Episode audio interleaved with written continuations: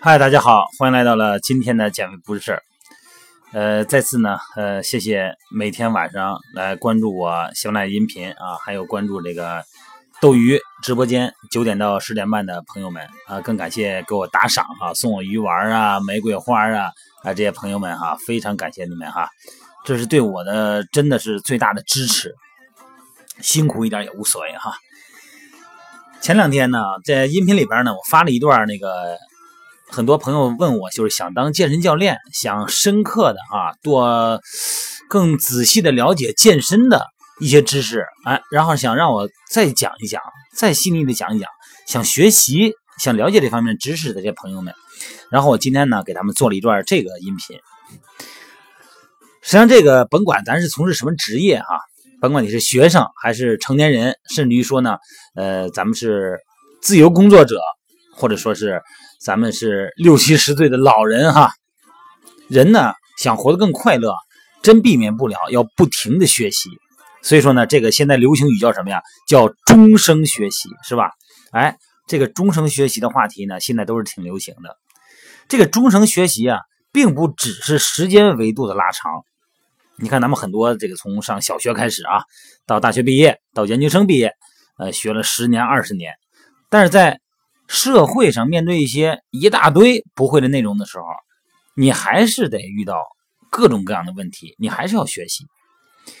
这个排名第一位的问题是什么？哈，就是不知道怎么系统的学习新的这个健身知识。你看咱们很多的健身的朋友，呃，手里边有很多的 APP，也有很多的微信平台，每天真的能够获得很多层面的知识，但是那个知识是什么？是一地鸡毛，是碎片，零零散散。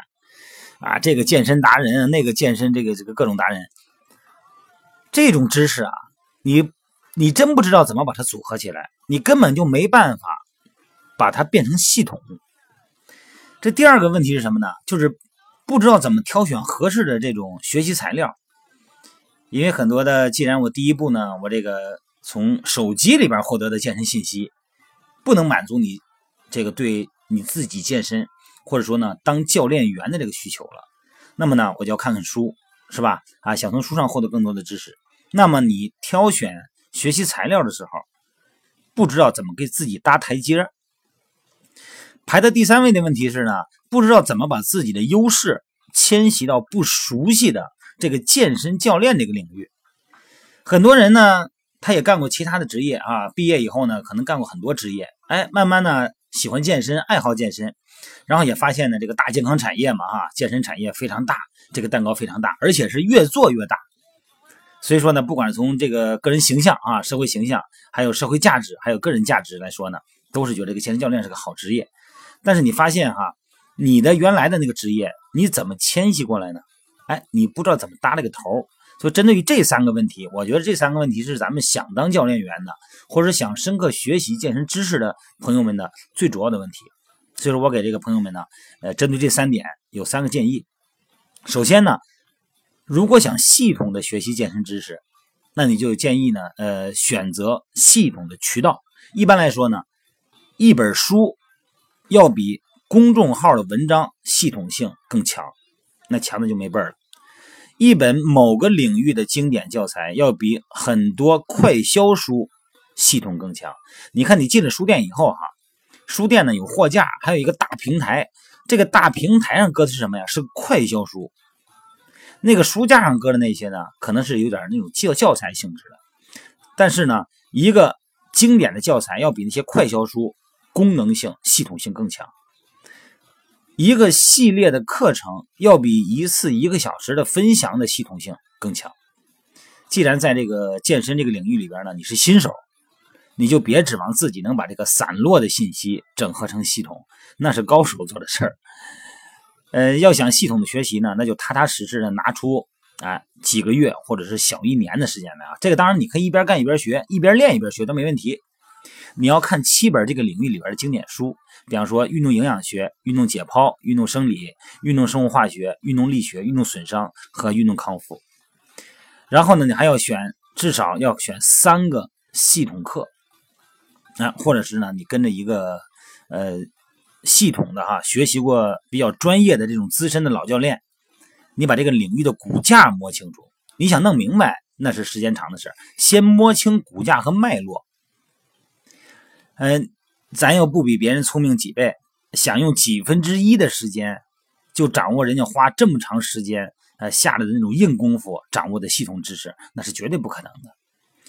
啊，先接受一个已经存在的，哎，运动增肌、运动减肥、运动康复这一个系统，然后呢，再在这个三个骨架上呢修修改改，一边丰满，哎，让它更丰富起来。对于这个新手来说呢，是最合适的方案。其次呢，是怎么挑选合适的学习材料？学习材料哈，可以分为两类，一类是读书，一类是读人。读书呢，其实读的是过去的人。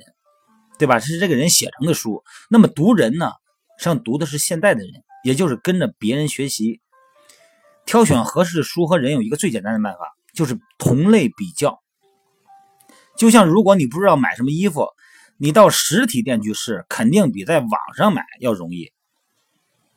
挑一个找个周末啊，周六周日的，到图书馆或者书店，哎，他们就相当于啊实体店的衣服。你可以直接拿过来进行比较，在讨论同一个话题的书里边呢，基本上都是同样的，都是这个减肥的书。你看这货架上吧，得有几十种。你拿出三本来，你先拿下来，打开以后对照一下目录，哪些主题是相同的，哪些主题它不同。在相同的主题里边呢，各读一篇文章，看看哪本书里边读起来更容易掌握，更轻松，不嚼不咬牙，不嚼字儿。然后呢，他那种书里边的那种描述哈，语言的表述方式呢，更让你一直读下去。那么这本书就是现在比较适合你的书，甭管它质量好坏，你能看得懂，有愿意这个有兴趣往下看。那么老师也是一样，教练也是一样。既然是咱们离开了校园，告别了固定的老师，那一定要有一个观念，要相信自己的直觉。这个老师啊，不好就换。这个教练也是一样，你作为健身爱好者，你找私教也是一样，不行你就换，你别不好意思，你换几个就能找到适合你那一款，顺便呢还能积累呢对这个教练的这种不同类型和风格的经验。呃，所有关于合适的经验嘛，都是在这个尝试中获取的。再次呢，第三个呢就是怎么把自己的这个优势啊迁徙到这个不熟悉的领域。你看这个，就是实际上哈，这个领域间的迁徙哈，一般呢都不是知识的细节。你说这个好像隔行如隔山，不是，它是结构、思路和判断。你要上班三年到五年，啊，你肯定就会在某一个领域呢积累一定的知识储备。对这个领域的知识储备呢，嗯，对一些关键的人、目标的人群就会有一些了解。那么你就拿出自己领域里边的重要的那个你掌握到的关键词和学的那些新内容，直接嫁接到这个现在这个教练的这这样去，哎，就会有惊喜。你比方说哈，你之前做过销售啊，做过一些卖车呀、卖房那种销售也好哈，哎，沟通方面还可以吧，对吧？至少你见了生人你不会紧张。哎，现在呢，你想，你说我练的也不错了哈，呃，多少也知道点了，想做教练，那你就把这两个职业直接嫁接。因为健身健身教练呢，不是你自己在那儿傻练嘛，他是要说服别人接受你，哎，从而呢再带着人家练。那你就从关注开始，你先从这个他的另外一个角度哈，哎，看那个健身会员的运动过程中有什么问题，找出几点问题以后，然后呢，你找一个切入点，礼貌的过去给他做一个正确示范啊，并且告诉他这个错误动作的害处。这个职业的迁移啊，难点啊，它真的就是在于胆量。你怕出错，怕别人看出来你是新手，是吧？哎呀，作为一种创造方式，你只要大胆的，啊，从唠家常的这个感觉切入，做名词的对对碰，哎，就总能延展出共同的语言和属于自己的那一套的，符合你自己性格的那种沟通方式。作为教练来说呢，他就是一边学一边练一边干，然后呢，在沟通中掌握咱们健身会员的感受。因为现在呢，这个信息对称了，不像以前，人家什么都不知道。你做教练呢，咱说你说什么是什么，人家反正也不懂。现在呢，信息量这么大，人家虽然不系统的了解，但是呢，在某个点上，人家可能也知道。所以这个时候呢，你必须一个是基本功得扎实，多看书；另外一个呢，多去体会别人的感觉。你说出来的东西，甭管理论性强不强，它跟实践结合起来，人家能不能接受得了，能不能听得懂？所以说呢，不要紧张哈。这个怎么说呀？就这个事儿吧，它不是多大的事儿，但是呢，跟咱们学所有东西一样，终生学习，一边学一边积累，一边揣摩你服务对象的那种心理感受。这个挺有乐趣的哈，在不断的成长中呢，咱们就变得更成熟了，然后呢，就更被别人所接受，好吧？今天就聊到这儿啊，嗯，还是那句话，今天晚上九点钟在斗鱼平台，我恭候大家的光临，希望大家用字幕的方式哈，有什么问题，你今天白天如果你正在训练了，遇到一个什么问题，你可以先记下来，然后呢，你晚上直接在平台上跟我说，我呢该比划的比划。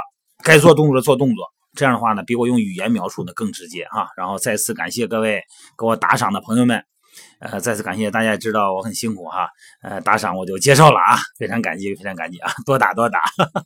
好，今天就到这了啊，好，拜拜。My niggas are savage, ruthless. We got thudders and hundred rounds too. My bitch is bad and bullshit. Bad. Cooking up dope with a Uzi. My niggas are savage, ruthless. We got thudders and hundred rounds too. What? Yeah, yeah, yeah, yeah, yeah. Back to the bar.